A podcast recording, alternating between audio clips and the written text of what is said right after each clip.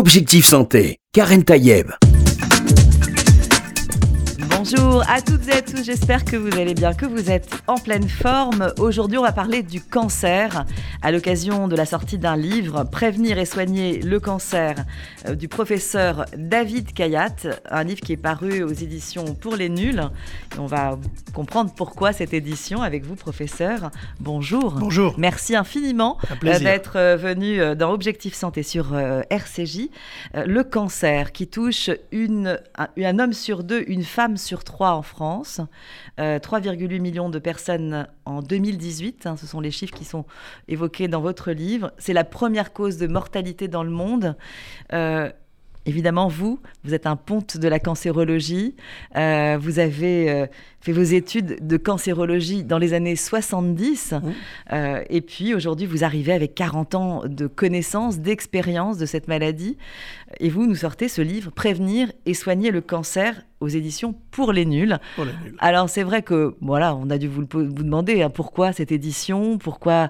Euh, c'est vrai qu'on a d'abord dans cette édition Pour les Nuls, on a abordé toutes sortes de sujets. Le cancer, il a déjà été abordé. Non, jamais. Il n'a jamais été abordé alors que c'est une véritable, c'est l'une des plus grandes préoccupations de mm. santé de nos concitoyens, à la fois quoi, citoyens français, mais, mais dans, dans le monde entier. Dès lors qu'on a, que le, pays dans lequel on vit devient un pays développé, le cancer devient très vite la première cause de mortalité, et, et, on se sent, et les, enfin, tous, tous, les habitants se trouvent de ces pays se ont le sentiment d'être cernés, encerclés tellement il y a de gens autour d'eux qui sont touchés par cette maladie. Vous l'avez dit, un homme sur deux, une femme mm. sur trois, avec un nombre de cas qui double tous les 20 ans dans le monde mm-hmm. quand même. Hein. c'est énorme. Hein.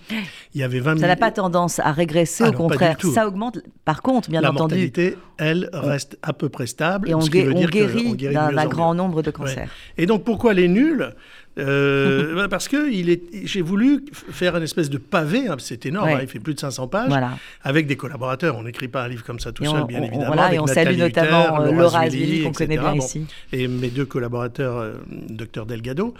mais, mais surtout, ce que j'ai voulu faire, c'est essayer de briser un certain nombre de mythes. Parce que dans cette maladie, autant vous parlez d'infarctus, d'accidents vasculaires, du sida même, etc., les gens ont à peu près compris de quoi il s'agissait. Mhm.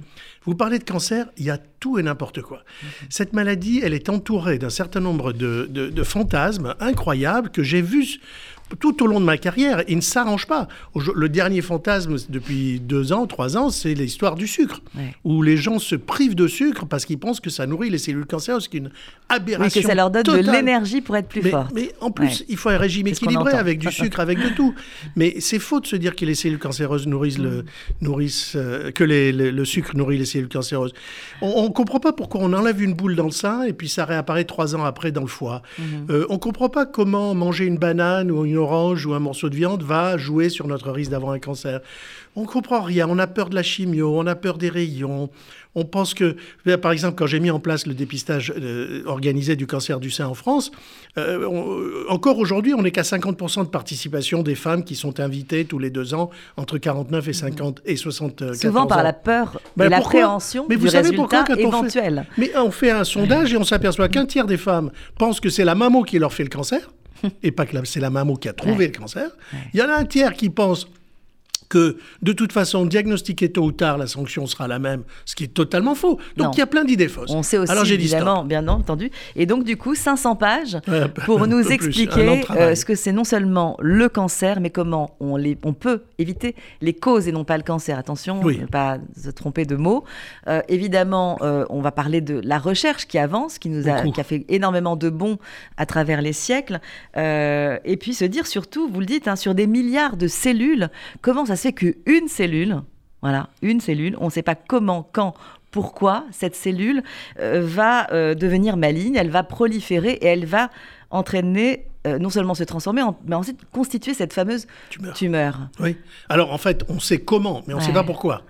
Et c'est la grande question des gens. Les gens, mm. ils demandent pourquoi moi, pourquoi le sein, pourquoi Pourtant, mon on fils. Pourtant, vous dites, on connaît des causes évitables. Ah oui, alors ça, ça explique pas vraiment le pourquoi, parce que c'est un, c'est toute la différence entre le danger et le risque. Mhm. Voyez, on vous dit euh, c'est dangereux de manger salé, c'est dangereux de manger sucré, c'est dangereux de boire du vin, mhm. dangereux de manger de la viande. Vous le dites dans votre livre. Il y en a marre, c'est complètement aberrant. Pourquoi? Parce que si c'est dangereux, la question c'est est-ce que c'est risqué? Non, mhm. pas du tout. Par exemple, quand on vous parle de la charcuterie en disant euh, si vous mangez 50 grammes, c'est-à-dire un jambon beurre, euh, dans la journée, vous avez 18% d'augmentation de votre risque. Je vous pose la question, mais vous, vous êtes assez fine pour trouver la bonne réponse. Si c'est au lieu de 50 grammes, je fais 100 grammes.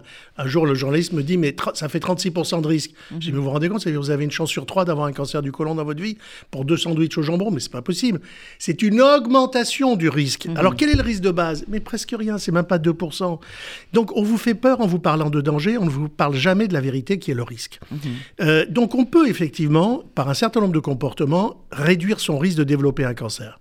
Mais pour autant, il faut être honnête, tous les jours, on voit des gens qui font du jogging, qui sont végétariens, qui fument pas, qui sont magnifiques dans leur corps. d'ailleurs pourquoi moi alors que j'ai fait tout fois. ça en fait. Hein, ils souffrent deux fois. J'ai mis toutes les chances de mon côté et pourtant ça n'a pas marché. Ça n'a pas marché. Donc en fait, euh, c'est pas aussi euh, cartésien, mm. c'est pas aussi mathématique. Vous dites d'ailleurs un, mot qui m'a interpellé dans votre livre. Vous dites ces, ces cellules cancéreuses sont les as du camouflage. Absolument. C'est la cellule. Vous savez, les cellules humaines, les cellules végétales, les cellules animales.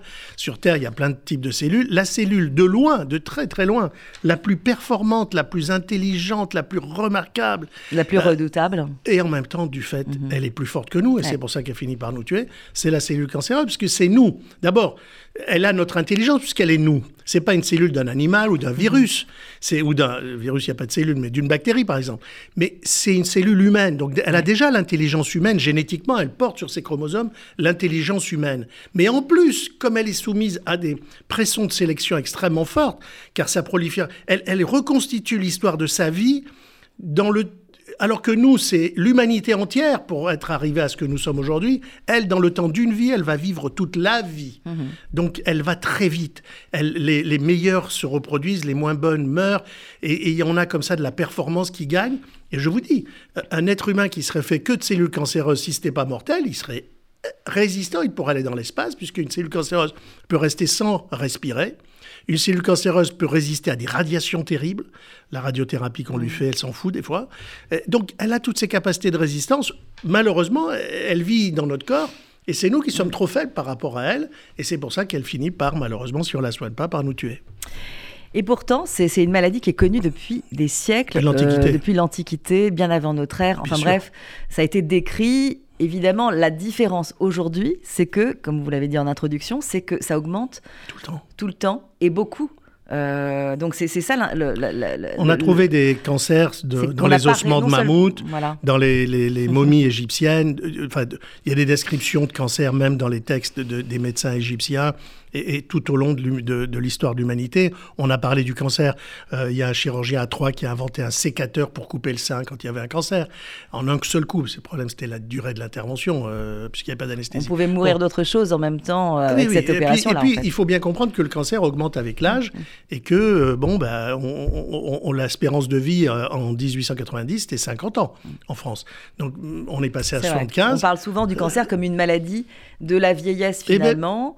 de moins en moins même si, hélas, ça touche aussi les jeunes. En fait, l'âge moyen, c'est 65 ans, 66 ans. Ça veut dire quoi? C'est-à-dire que la moitié, c'est avant. Mhm. Alors, c'est pas pareil pour tous les cancers, mais, euh, mais il faut arrêter de penser que c'est une mort naturelle, le cancer. Mhm. Et moi, souvent, on me dit, oui, les vieux, il faut le laisser mourir. Non, s'il y a un traitement, il faut le lui donner, parce que ce n'est pas... Il faut pas se dire, il faut pas baisser les bras. Il n'y a pas d'âge limite. Non. Et d'ailleurs, contrairement à ce qu'on peut imaginer, parce que quand on fait le fameux dépistage organisé que vous avez mis en place, euh, cher professeur Kayat, euh, c'est entre 50 et 74 ans. Mais nous sommes en train de nous battre, beaucoup de cancérologues avec moi, euh, pour euh, commencer à 40 ans ou, au lieu de 49 et finir à 80 au lieu de 74.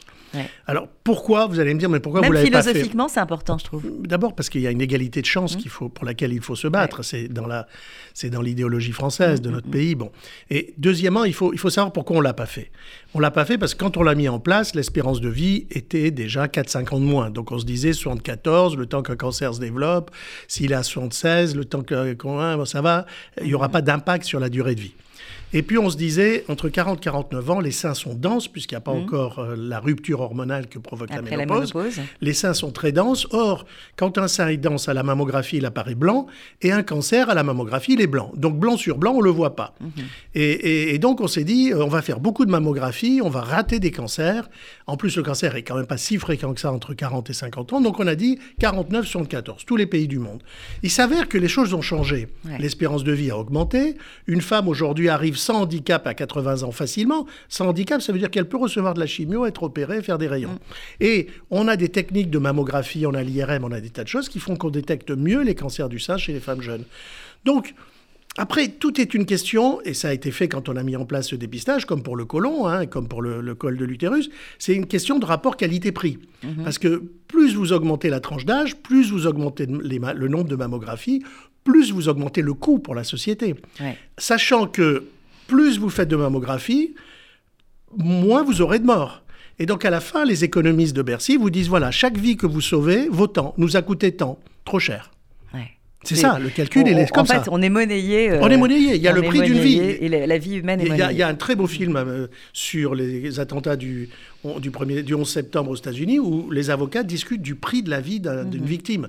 Mais les assurances, l'État calculent ça. Et moi, quand j'ai voulu le mettre en place, pourquoi pas faire une mammo tous les ans? Si on met tous les deux ans, il y a plus de risques que ça survienne dans l'intervalle. Bien sûr. Malgré tout. Bon, on a mis deux ans, on a fait 74, 49, 74 ans parce que c'est tous les ans, bon le dépistage est malgré tout tous les ans, pour, tous les deux chez, ans. chez, les personnes à risque. Alors, tous les personnes à risque tous les ans.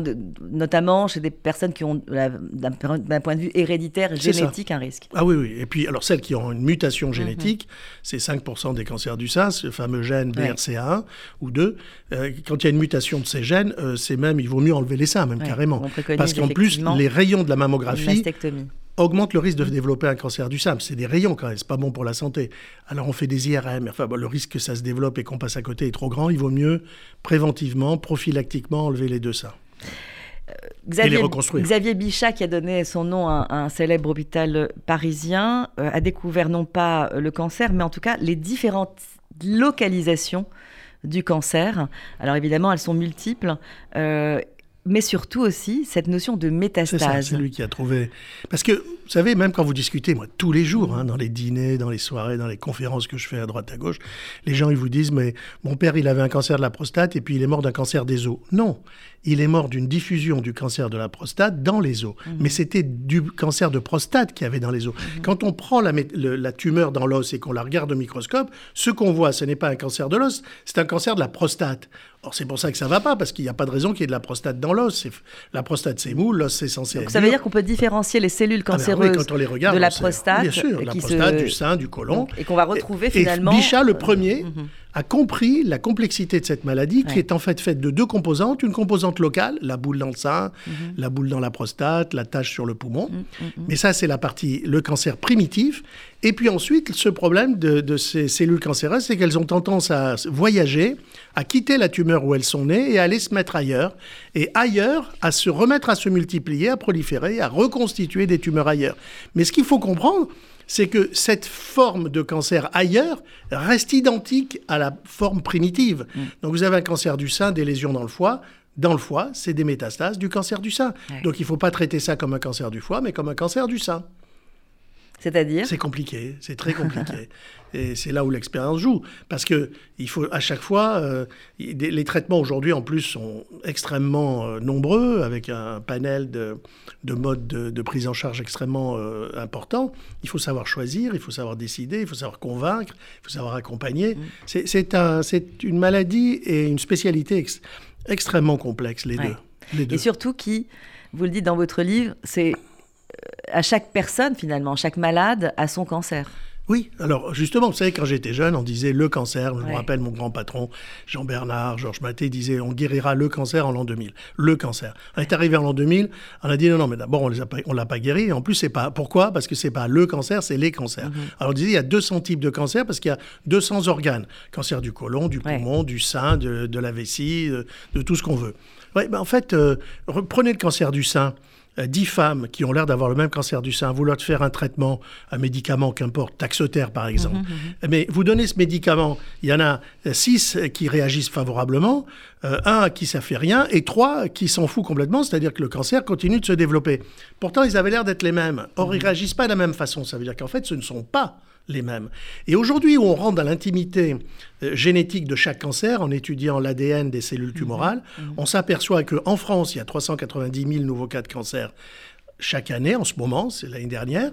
Ça veut dire qu'il y a 390 000 cancers différents. Mhm, et demain, mais d'ores et déjà aujourd'hui, alors aujourd'hui, on n'est plus à 200, mais on est probablement à 2-3 000 types différents de cancers, mais il est vraisemblable que dans les années qui vont venir, mais pas dans tellement longtemps, on aura 390 000 traitements différents. Alors comment, on comment on différencie finalement la prise en charge de autant de cancers différents euh, D'abord en, étudiant beaucoup, et ensuite en écoutant beaucoup et en prenant le temps de la réflexion.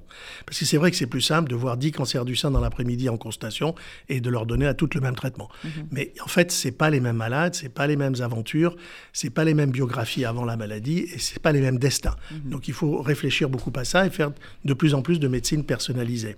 Mais les, cancérologues sont conscients de ça et mhm. c'est vraiment eux qui développent beaucoup cette notion de médecine personnalisée. Ensuite, euh, on, dispose de tests. Par exemple, il y a un test qui s'appelle Oncotype qui étudie. Alors, il faut savoir qu'une cellule, qu'elle soit normale ou cancéreuse, ne fait que ce que ses gènes, c'est-à-dire son ADN, lui dit de faire. D'accord? C'est comme un ordinateur. C'est les logiciels qui font marcher l'ordinateur. C'est pas l'ordinateur tout seul. Bon, les logiciels dans la cellule vivante, c'est l'ADN qui contient nos gènes. Les gènes déterminent ce que fait une cellule. Alors, en étudiant les gènes de la cellule cancéreuse, mhm. malade par malade, là je parle, là, hein, on arrive à prévoir ce qu'il va faire, ce cancer. Est-ce qu'il va métastaser? Est-ce qu'il va rechuter? Est-ce qu'il va être sensible Mais là, c'est une grande recherche, une grande avancée. Ah, mais elle est, là. C'est là, elle n'est pas à venir, elle est déjà là. Donc, et donc, par exemple, vous avez ce fameux test en Oncotype. J'ai vu des malades hier, on en a parlé avec deux, trois femmes. Le, truc est simple. Si vous prenez les critères classiques sur le cancer du sein, l'âge de la malade, la taille du cancer, 2, 3, 4, 5 cm, l'état des ganglions, etc., vous déterminez s'il y a besoin de chimio ou pas. Si vous prenez celles qui ont besoin de chimio, à qui l'équipe, le staff va dire chimio, six mois, cheveux, fatigue, enfin toutes les conséquences. Hein. Mhm. Ces femmes-là, si vous leur faites ce test qui étudie 16 gènes, mais 16 gènes bien précis, sur leur ADN de leurs cellules cancéreuses, eh bien on s'aperçoit que 40% de ces femmes n'ont pas besoin de chimio. En fait. Et alors, professeur Akayat, est-ce que c'est une médecine à deux vitesses? Est-ce que tout le monde peut avoir accès à ces fameux oncotests et pour l'instant, ils ne sont pas toujours remboursés, donc il mhm. faut parfois débourser un peu. Il y a ce qu'on appelle le reste à payer parfois. Mais euh, à l'époque où je m'occupais du plan cancer, on avait fait en sorte qu'il y ait de moins en moins de reste à payer. bon, les, choses évoluent. Quand un nouveau produit arrive, un nouveau test arrive, il faut un certain temps pour que la sécurité sociale l'évalue, estime qu'elle doit le rembourser ou pas. Donc on a cette phase intermédiaire où la science nous dit qu'il existe une solution et pour autant la, la, médecine, enfin la sécurité sociale, nous en France on est habitué à ne jamais rien payer. Pendant cette phase-là, il est parfois difficile d'avoir accès à ces tests. Mais grosso modo, nous avons en France les meilleurs résultats en matière de survie. Mhm. Mais vraiment, hein, c'est pas David Kayat euh, avec son comme ça euh, patriotisme qui dit ça. Ce sont les études de l'OCDE qui montrent que la survie après diagnostic de cancer est la meilleure dans le monde en Alors justement, dans quel type de cancer? Parce qu'on sait aujourd'hui qu'on ah a un bond en avant en matière de cancer du sein notamment, puisqu'on guérit quasiment 90%. 88%. Voilà, de, les cancers du sein. Euh, les autres cancers ah bah, Il y en a où on guérit 100%. Le testicule, par exemple, la maladie de Hodgkin, on est à plus de 90%. Euh, par contre, il y a des cancers, il y, a, des frontières, comme diraient les anglo-saxons aux États-Unis, euh, de frontières, là, où on est à la limite de ce, de ce que la science nous, nous permet de faire. C'est toujours malheureusement le cancer du pancréas. Alors le problème du cancer du pancréas, c'est qu'il a augmenté de plus de 200% en, 5, en 10 ans. Donc on ne sait pas pourquoi, puisqu'on ne sait pas quelles sont les causes du cancer du cancer du, pancréas, pardon. Et, qui est ravageur parce que lui, ah il arrive et on, connaît presque an de survie, voilà un an de survie. Parfois, ça peut être entre trois mois. Oui, trois mois, six ah, mois et un an, mais bon, rarement plus, sauf si vous êtes opérable. et on, sauf si vous le diagnostiquez. Il est très silencieux, ce, ah, très silencieux. C'est un organe mou situé dans une zone où il y a plein de place, le mm. ventre. Donc il se développe tranquillement jusqu'à un jour toucher un organe à côté et provoquer des symptômes. Mais malheureusement, il y a moins de 10% des cas qui sont opérables. Ceux-là peuvent guérir. Les autres, aujourd'hui, c'est très difficile. Vous avez les tumeurs du cerveau, mhm. qu'on appelle les glioblastomes. Euh, là aussi, ça augmente un peu le nombre. Et la survie euh, et notamment chez les jeunes. J'avais fait une émission là-dessus sur le glioblastome. Et ça, ça reste. Alors les enfants, ils, guérissent plutôt pas mal de cette mm. maladie. Les enfants, hein. mais les adultes, même jeunes, c'est quand même assez pas très bon. Vous avez le cancer du, de la vésicule, de la voie biliaire. Vous avez deux trois cancers comme ça pour lesquels on n'a pas fait beaucoup de progrès. Mais pourquoi on n'a pas fait de progrès Est-ce que est-ce que ça veut dire qu'on n'a pas mis de focus dessus ah comme on a fait autant sur le cancer du sein? Est-ce que la recherche met les mêmes moyens sur tous les types de cancers? Alors, pas tout à fait, mais quand même. Pas tout à fait, parce que le cancer du sein, il est tellement emblématique. Euh, on s'est tellement tous battus pour sauver nos mères, nos femmes, nos filles, mhm. euh, que finalement, beaucoup de travail a été fait. Et peut-être que finalement, dans le cancer, le cancer du sein, c'était le pain blanc. Euh, on est arrivé assez facilement. On est passé, on est passé de 50% de taux de survie à 5 ans en 1970 à 88% aujourd'hui. Bon, mais les autres maladies dont j'ai parlé sur les. on reste toujours, professeur Kayat, pardon de vous couper. Je vous en prie sur les 5 ans après le diagnostic. Pourquoi on ne parle pas de plus? Alors, Parce qu'une survie à 5 ans, quand on a 50 ans, c'est pas beaucoup? Non, mais c'est pas qu'on va mourir à la sixième année. C'est que quand on n'a pas rechuté dans les 5 premières années, un point là-dessus sur le risque, Vous savez, quand on a vécu, quand on a 10 ans de recul dans le cancer du sein, le risque résiduel, et nous on a travaillé beaucoup sur ça pour donner accès aux assurances pour les malades anciennement, enfin qui ont eu un cancer. Mmh. Malheureusement, vous dites jamais à quelqu'un qui a eu un infarctus que c'est un infarcteux, mais quelqu'un qui a eu un cancer, c'est un cancéreux et l'étiquette lui restera attachée toute sa vie, il n'avait pas droit aux assurances. Mm. Donc j'ai fait avec l'INSERM à l'époque une étude qui a montré que, passé 10 ans, le risque euh, pour l'ensemble des cancers, si vous avez survécu 10 ans, le risque que vous rechutiez à 10 ans et après 10 ans est de moins de 2%. Donc il ne faut pas mettre des primes d'assurance à 40%. Mm-hmm. Faites une prime à 2%, je veux bien, mais pas à 40%. On a obtenu ça, mm-hmm. ça a été voté C'est une grande avancée parce que c'est le retour dans la vie sociale de ces personnes qui ont eu le cancer un jour dans leur vie et qui, heureusement, avec la recherche, les traitements dont on dispose aujourd'hui, vous le dites bien dans, votre livre, euh, d'ailleurs je le rappelle ce livre, parce qu'on est en, en compagnie du professeur David Kayat pour son livre Prévenir et soigner le cancer, un livre paru euh, aux éditions pour les nuls. Donc finalement, c'est vrai qu'on a ces avancées qui sont, qui sont très précieuses aujourd'hui. Hein. Ben, elle donne un véritable espoir. L'immunothérapie, par exemple, qui est sortie il y a 4-5 ans, euh, ce qui a bouleversé, mais bouleversé le pronostic. Ça consiste en quoi pour nos Alors, auditeurs Écoutez, c'est très simple. L'homme, l'être humain, dispose d'un système qu'on appelle le système immunitaire, euh, qui lui permet de se défendre contre Avec tout ce qui lymphocytes. Hein. Alors nous avons, il est constitué de deux choses des globules blancs, pour parler simplement, les lymphocytes, mais il est aussi composé des anticorps, mhm. qui sont des missiles guidés fabriqués par les lymphocytes et qui attaquent tout ce qui nous menace, les bactéries, les virus. Quand on parle des anticorps dans le Covid, c'est les anticorps qu'on a fabriqués pour se défendre contre le Covid. Bon. Donc on a les lymphocytes, ou les globules blancs, et les anticorps. Ils sont censés nous défendre contre tout, et faut dire la vérité, ils nous défendent contre tout. Nous, nous, survivons à cet état de siège infectieux. Il y a des bactéries, des virus partout, dedans, dehors, on respire, on les mange, et pourtant on est toujours là. Bien. Mhm. Pourquoi ils ne nous défendent pas contre les cellules cancéreuses? Je vous rappelle, la cellule cancéreuse, c'est la cellule la plus intelligente, la plus performante. Elle a tout compris. Mhm. Quand elle voit arriver des globules blancs qui viennent pour l'attaquer, elle, leur crache à la figure un espèce de somnifère qui est spécifique des cellules, des lymphocytes, c'est-à-dire qui va et ces lymphocytes arrivent à plein d'agressivité et poum, ils s'endorment. Et quand on regarde les biopsies, les, morceaux de cancer au microscope, on voit bien les cellules tumorales et on voit des globules blancs autour, mais ils dorment. Mhm. Alors en fait, ce somnifère, on l'a découvert il y a 5-6 ans, un, japonais, un américain, prix Nobel, et on a, on a fabriqué des anti-somnifères.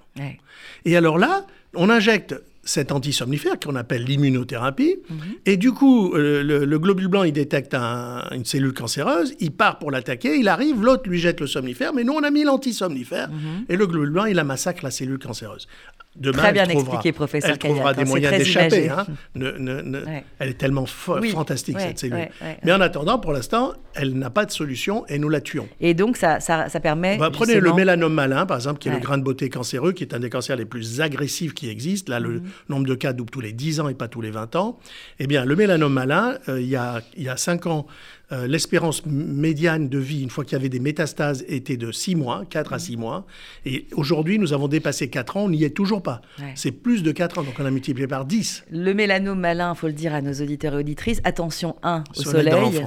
Soleil dans l'enfance, hein, donc euh, pas, pas de, de coup de, soleil, dans l'enfance parce que ça laisse des traces pour plus tard, et aussi une surveillance régulière. Des grains de beauté chez le dermatologue une fois par an. Voilà, donc euh, le message, j'espère, est passé parce que c'est effectivement des, des, des, choses. Mais dans le livre, j'explique les, les, évidemment, comment surviennent les différents cancers, le mélanome. tout est expliqué. C'est vrai qu'il y, y, y, a vraiment euh, un condensé de tout ce qu'on peut connaître, en tout cas à l'heure actuelle, aujourd'hui, parce qu'on voit bien que c'est, et heureusement que c'est une médecine euh, qui, avance, qui, euh, et, une recherche qui nous défend euh, voilà, pour, contre justement ces, ces cellules tumorales qui, on l'a bien compris, sont, sont, bien plus fortes que nous, mais en même temps...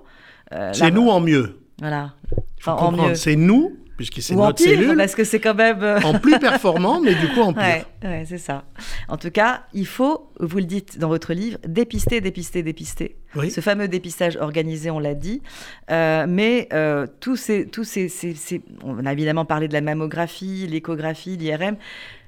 Il y a des biopsies euh, percutanées, il y a euh, la ponction cytologique, il y a le frottis euh, cervico-utérin, il y a les tests immuno, il y a, il y a, le, il y a la coloscopie on l'a dit à l'instant, la, surveillance de grains de beauté. Il y a le dosage de PSA pour, euh, le, cancer euh, de la prostate. Donc tout ça, en fait, on a énormément d'outils qui nous permettent de dépister. Est-ce qu'ils sont suffisamment utilisés d'après vous, professeur Kayat? Ben, je, vous l'ai dit au début de cette émission, le, dépistage en France du cancer du sein, il n'y a que 50% des femmes qui y vont.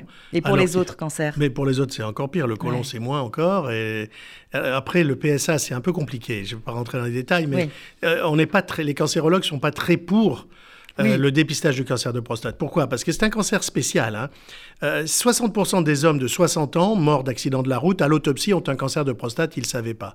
80% des hommes de 80 ans à l'autopsie d'accident de la route avaient un cancer de prostate, ils ne savaient pas. Ça veut dire que pratiquement tous les hommes vont avoir un cancer de prostate. Mais qui est silencieux, peu, qui ne fait pas de, de problème. Très peu vont euh, vraiment avoir un cancer grave, enfin important, qu'il faut traiter. Aujourd'hui, quand on fait le diagnostic d'un cancer de prostate en France, on sait que un tiers de ces cancers ne se développera jamais. Mhm. Et il ne faut pas les traiter, parce que le traitement, il est lourd. Enlever la prostate à un homme de 60 ans, plus d'érection, plus de rapport sexuel, mhm. enfin, etc. Donc, c'est à la fois un traitement lourd pour un cancer qui, dans un tiers des cas, n'a aucun intérêt euh, et aucun, ne porte aucun risque. Donc c'est pour ça que le PSA, c'est un peu spécial. Mais le conseil, d'abord et avant tout, c'est la prévention. Hein. C'est euh, regarder vos, votre mode de vie pour essayer de réduire votre risque. Car il y a une part de hasard dans le cancer, mais il y a aussi une part de, de s'être trompé de façon de vivre. Ouais, et vous parlez justement de ces causes évitables. Voilà. Euh, parce que, et non pas cancer évitable, parce que finalement, on l'a bien compris, le cancer est, est, euh, la plupart du temps bien plus fort que, que, l'être humain lui-même. Donc, euh, les causes de cancer qu'on connaît, le tabac, je pense que ça c'est... 30%. C'est quand même... il faut le répéter sans cesse. Et alors, dans le tabac, attention, il y a la cigarette, il y a le cannabis, il y a la chicha. Tout Vous dites hein, dans votre livre, hein. il y a la cigarette électronique. Ah non, elle, point d'interrogation. Non, non, non, il n'y a plus de point d'interrogation. Aujourd'hui, il y a des pétitions des mondiales. Conclusions en, non, non, il y a des pétitions. 2021. Elles, ça y est, elles sont sorties. Il y a des pétitions mondiales de cancérologues pour demander à l'OMS d'arrêter cette bêtise de dire que les cigarettes électroniques, c'est pas bon cigarette électronique, c'est très bon. Il y a un exemple pour toute la Suède. Ils ont sorti un truc qui s'appelle le snus. C'est un petit truc avec du tabac qu'on met entre la gencive et la Il n'y a pas de combustion. Et, ça, les, ils sont passés à moins de 5% de fumeurs. On est à 30% en France. Hein. Et moyennant quoi, ils n'ont plus de cancer du poumon en Suède. Donc le snus, la cigarette électronique, il y a une autre façon de fumer qui s'appelle le tabac chauffé. Alors là, il y a des études en cours et on ne peut rien affirmer, mais il n'empêche que la FDA aux États-Unis, qui est l'agence du médicament, si vous voulez, très sérieuse, très, très, très pointilleuse, a étudié ce, type de, de, cigarette où il n'y a pas de combustion de tabac, il n'y a pas de fumée, euh, et a estimé que c'était très bon de le mettre sur le marché pour défendre la, la, santé des, des, Ça permet à beaucoup de fumeurs. De, non, parce que le mieux, c'est d'arrêter de fumer, clairement. Bien ou de même pas commencer, d'ailleurs. C'est la, la, première cigarette qui est la plus dangereuse, en eh oui, parce qu'après, c'est une addiction. Mm. Or, vous savez ce qu'on constate? Il y a une très belle étude qui est sortie qui montre que 64% des gens qui ont un cancer du poumon et qui fument continuent de fumer jusqu'à la fin de leur vie. C'est-à-dire que même le cancer, la chimio, les rayons, la menace sur la vie, ils n'y arrivent pas. Mhm. Alors, il faut comprendre, c'est une addiction, il faut les aider, il faut arrêter de leur dire bah, tu fumes, crève. Non. Mhm. Moi, je m'en fous du tabac. Ce qui compte, c'est le cancer. Et donc, s'il y a des façons de fumer moins dangereuses, je suis pour. Euh, j'ai été attaqué pour ça, mais ça m'est complètement égal. Mais d'ailleurs, les fameux paquets de cigarettes sur lesquels on a montré des photos ça ne marche pas. d'une atrocité, euh, je pense qu'on ne peut pas faire plus, des cancers de la langue, des cancers du poumon, des choses atroces, eh bien, les gens achètent leurs paquets. Bien sûr. Mais attendez, je vais vous dire, si vous voulez qu'on aborde ce sujet un peu mhm. plus précisément, euh, ils nous ont dit, le gouvernement, hein, Buzyn, machin, il y a moins de fumeurs parce qu'on a monté le paquet à 10 euros. C'est pas vrai. Ils ont affirmé ça, mais après le lockdown, ils viennent de publier il y a trois mois, là en septembre, que d'une part, alors qu'ils prétendaient qu'il y avait moins de fumeurs en France, il y a eu 1,5 milliard de taxes supplémentaires euh, récoltées sur le tabac en 2020. Alors, s'il y a plus de taxes, c'est qu'il y a plus de ventes. Donc, il y a plus de cigarettes fumées.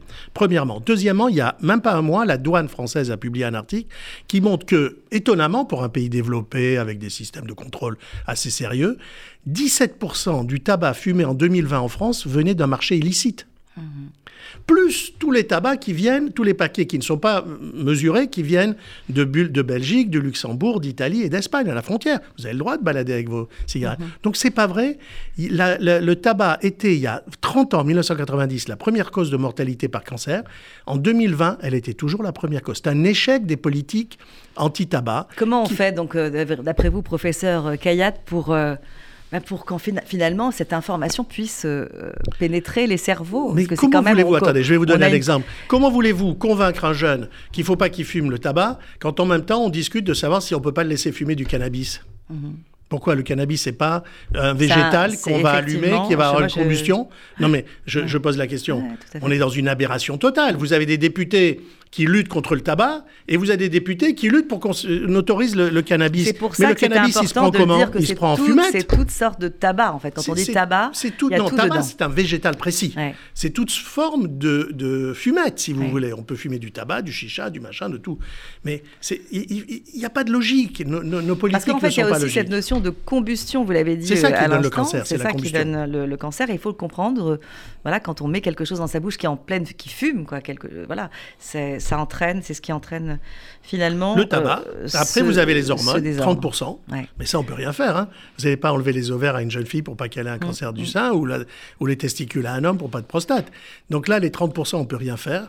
Et puis après, vous avez 20% l'alimentation. On On comprend pas très bien, mais bon, il y a des, quand même des éléments. La, la sédentarité. La sédentarité, on la met dans l'alimentation en fait, parce que euh, c'est là qu'on met euh, le rapport entre les calories ingérées et les calories dépensées, donc à la fois le sport et la sédentarité et l'obésité. Euh, ce sont des facteurs que nous mettons dans le cadre de l'alimentation et qui sont responsables de 20% des cancers en France. Professeur Cayette, on n'est pas au bout de nos peines avec ce qu'on appelle les fameux perturbateurs endocriniens qui envahissent voilà, notre société, notre planète aujourd'hui. Euh, et est-ce que, est que ça pourrait, ça, ça pourrait on pourrait envisager, hélas, de nouveaux cancers qui seraient dus à ce perturbateur endocrinien. En tout cas, est-ce qu'on maîtrise la situation aujourd'hui Non, on la maîtrise pas. Elle va en s'aggravant en fait de jour en jour.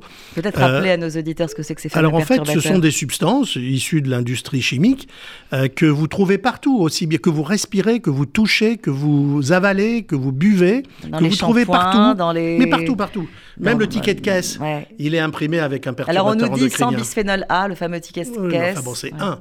Et on ne sait même pas par quoi le remplacer dans les biberons, par exemple. Bon, parce que ça a un intérêt, ces perturbateurs. Ils, protègent contre un certain nombre de, de, de détériorations du produit. Donc c'est pour ça que l'industrie les utilise. Mais enfin, ils sont là, ils sont partout et ils, ne disparaissent pas de la nature. C'est-à-dire quand vous avez mis des perturbateurs dans une rivière, ils sont là pour un moment. Mhm. Le problème, c'est que comme nom l'indique, c'est un perturbateur du système endocrinien, c'est-à-dire des hormones, les hormones femelles, les hormones mâles, la testostérone, les oestrogènes. Le problème, c'est quand vous modifiez l'équilibre hormonal, vous prenez un risque de développer des problèmes hormonaux. Mhm. Alors il y en a un que l'on connaît bien aujourd'hui, qui est gravissime, parce qu'il il fait peser sur l'humanité le risque d'une extinction, extinction de l'espèce humaine. Mhm. C'est qu'il y a de moins en moins de spermatozoïdes. De, spermatozoïdes qui est directement une conséquence des perturbateurs endocriniens. Alors ça, c'est une conséquence grave qui n'a rien à mhm. voir avec le cancer, mais il y aura probablement un impact sur le risque de cancer, notamment des cancers dépendants des hormones. Euh, vous l'avez dit, donc le, rôle des hormones, c'est 30% des cancers. Vous parlez euh, du fameux traitement hormonal de substitution. Alors là, oui, oui, vous, vous êtes... Euh, non, non, mais pas que moi. La communauté scientifique internationale, il y a deux, trois idiots qui continuent de le prescrire, parce que c'est... Mais c'est... Tout le monde est d'accord pour dire que... Bon, alors, La ménopause n'est pas une maladie. Ça va faire plaisir à vos confrères quand vous les traitez d'idiots, non? Non, non, ceux qui prescrivent ça, moi je veux bien faire un débat avec eux, j'ai pas de problème. Euh, je, écoutez, voilà, c'est simple. Euh, la il faut comprendre une chose, la ménopause n'est pas une maladie, donc elle n'a pas besoin d'un traitement. Mhm. Quand elle se passe mal, très mal, alors là, il faut que ça veut dire une ménopause qui se passe mal Eh ben, c'est des bouffées de chaleur à n'en plus finir. Le mec qui veut divorcer parce que la nuit, sa femme ouvre la fenêtre en plein hiver, euh, la perte totale de libido, la sécheresse vaginale, euh, la dépression nerveuse, etc. Ça, mais ça touche à peu près 5-10% des femmes ménopausées. Mmh. La plupart, elles ne disent rien, mais ça se passe bien. Mmh. Elles peuvent avoir des petits problèmes, mais pendant un an ou deux, puis ça disparaît. Bon, mais on a fait de la ménopause une maladie, donc on a dit que c'est une maladie, il faut la traiter. Et donc on s'est mis à traiter dans les années 80 toutes les femmes atteintes de ménopause, mm.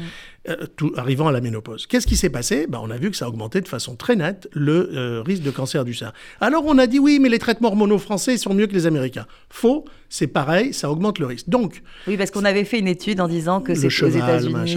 il y avait une question de, de, femmes qui avaient aussi ce risque, le risque d'obésité. Mais en fait, aujourd'hui, on sait que c'est les traitements hormonaux mm. prolongés le mot que je rajoute, c'est prolonger. En d'autres termes, si ça va pas très bien, prendre deux ans, trois ans de traitement hormonal, c'est pas très grave. Passer cinq ans, il y a vraiment une augmentation du risque. Mhm. Et je peux vous dire, euh, chaque fois que je consulte, je vois très régulièrement une femme qui est sous traitement hormonal depuis 10-15 ans et qui pleure parce qu'elle a un cancer du sein. Mhm. Mais la raison, elle est là. Il y, en a un autre dont on n'a pas parlé, mais vous pouvez l'évoquer, parce qu'il y a des femmes jeunes qui vous écoutent sans doute, c'est les stimulations ovariennes pour, euh, pour stérilité pour infertilité. Euh, ça aussi, ça augmente le risque de cancer du sein. Mais pas une ou deux. C'est quand des femmes insistent, insistent, insistent mmh, pendant 10 mmh, mmh. ans, font 10, 15 stimulations ovariennes avec des PMA, et là, il y a une augmentation du risque. toute manipulation du système hormonal est dangereuse. Est-ce que le cancer, on peut le dire, il a une grande part euh, d'hérédité, la, la, part, la part génétique finalement du, cancer Est-ce qu'elle est importante? Il y a deux façons d'aborder la réponse. La première, c'est quels sont les, cancers héréditaires, mhm. c'est-à-dire la bonne femme elle y est, ou le mec, ils y sont pour rien, c'est les parents qui ont donné des gènes anormaux. C'est 5% des cancers, donc c'est pas fréquent. Par contre, est-ce qu'il existe des prédispositions familiales? Alors là, euh, absolument pratiquement tous les cancers, le risque est augmenté quand votre mère, votre soeur, votre père, votre frère a eu un cancer du côlon, du, du, sein. Notamment le cancer du sein, on sait vraiment qu'il y a une surveillance accrue quand euh, la maman ou la tante ou euh, quelqu'un de la, la famille... Sœur, premier, premier degré. La maman, la sœur, d'accord. Euh, mais mais c'est vrai pour le côlon, c'est vrai pour le mélanome, c'est vrai pour mm. plein de cancers. Donc là, il y a ce qu'on appelle une prédisposition familiale. Alors, prédisposition familiale, c'est pas pareil qu'hérédité ce qui est probablement en cause, c'est, euh, à dire si c'est héréditaire, quoi que vous fassiez, vous avez vraiment un risque d'avoir le cancer. Mhm. Prédisposition familiale, peut-être que vous l'aurez pas. Ça dépend de ce que vous allez faire de votre vie, traitement hormonal, mhm. des enfants, vous allaitez, euh, etc. Une conjugaison finalement de. par exemple, je vais vous prendre un exemple très simple. 80%, un peu plus de 80% des cancers du poumon surviennent chez des fumeurs. On est d'accord, c'est pour ça que le tabac c'est mauvais. Mhm. Mais seulement 8% des fumeurs développent un cancer du poumon. On ne le dit jamais. Mhm. Ça veut dire que 92%, ils fument, mais ils n'ont pas de cancer. Alors, ils ont d'autres maladies, mhm. mais ils n'ont pas de cancer du poumon. Donc, il y a des prédispositions qui sont soit individuelles, soit familiales. Et donc, il y a une part d'hérédité, il y a une part de génétique. On va terminer sur la question des métastases, parce que souvent, quand il y a une métastase, euh, le pronostic est, franchement euh, compliqué. Sauf pour le testicule. Parce que, parce que c'est un, un, cancer qui, 100%. Qui, se guérit. Donc quand il y a une métastase, c'est finalement. On le soigne euh, pareil. Mais pour les autres cancers, le la métastase, alors jusqu'à maintenant. Et, c'est ça, en fait, finalement, le point d'interrogation. Et on le sent bien dans votre livre. C'est pour ça qu'il faut faire. on fait un PET scan au début du cancer pour mhm. voir s'il y a des métastases ou pas. Alors, il y a à peu ça, près. Ça, c'est au début, mais est-ce qu'on peut. Et puis après, on les fait régulièrement. PET scan. Il faut quand même donc, vraiment avoir une surveillance accrue, y compris quand un cancer a été on estime qu'il a été guéri, en tout cas. Alors qu'il est en rémission, ce qu'on dit en rémission. En rémission. Mais on va espacer, euh, passer 5 ans, on va faire de moins en moins de surveillance parce que le, bénéfice-risque n'est plus favorable aux examens. Mhm. Parce que celui qui n'a pas rechuté dans les 5 premières années, le risque qui rechute après est devenu tellement faible que de faire des bilans, ça, mhm. lui, ça, va plus l'embêter qu'autre chose. Mais dans les 5 premières années, il faut surveiller ça, il faut surveiller ça de très près. La, grande, la grande nouvelle, c'est que jusqu'à il y a 5-6 ans, quand il y avait des métastases, c'était incurable. Mhm. Aujourd'hui, je l'affirme, Les chiffres sont là, les données des études sont là. Aujourd'hui, même avec des métastases, on peut guérir du cancer. Même du cancer du sein, même du cancer du côlon, même du cancer du poumon. Moi, je vois tous les jours, la pratique du cancer a évolué en 40 ans de façon invraisemblable, mais là, cette dernière période avant que je m'arrête, c'est, elle est invraisemblable. Je vois des malades qui normalement auraient dû mourir avec des métastases d'un cancer du poumon, d'un cancer du côlon, mhm. avec l'immunothérapie, ils guérissent complètement. C'est une, euh, voilà, une, bonne, une bonne nouvelle, une grande avancée qu'il faut souligner. Et on ne peut pas terminer l'émission sans parler euh, de l'Institut Raphaël, euh, que vous connaissez, parce que c'est une, aussi une avancée dans la prise en charge du cancer dès le diagnostic, c'est important pour vous accompagner les personnes auxquelles on a fait ce difficile diagnostic Bien sûr, parce que à partir du moment où le diagnostic est posé, ces femmes, ces hommes vont devoir entrer dans un combat. Il faut qu'ils aient l'esprit tranquille pour ça. D'où le fait qu'on explique tous les mhm. droits, les financements, les machins dans le livre. Mais l'Institut Raphaël, c'est en live. voilà, c'est pas besoin d'acheter le livre, vous allez là-bas. Et c'est mon ami Alain Toledano qui l'a développé avec beaucoup de beaucoup d'intelligence et dans lequel effectivement on va apporter un soutien sous plein d'aspects euh, à tous ces hommes et ces femmes qui se battent contre le cancer. Merci infiniment, professeur euh, David Kayat, d'abord d'être venu euh, pour nous parler de ce très beau livre Prévenir et soigner le cancer paru aux, éditions Pour les Nuls. et surtout, merci voilà, d'avoir passé toutes ces années hein, au, chevet, aux côtés de ces patients et patientes. Et puis surtout, d'avoir contribué aussi avec votre activité à l'avancée pour combattre cette maladie. Et j'espère qu'un jour, on sera plus fort que cette cellule cancéreuse. Euh, quant à vous, chers auditeurs, bien sûr, je vous souhaite à toutes et à tous une très bonne santé.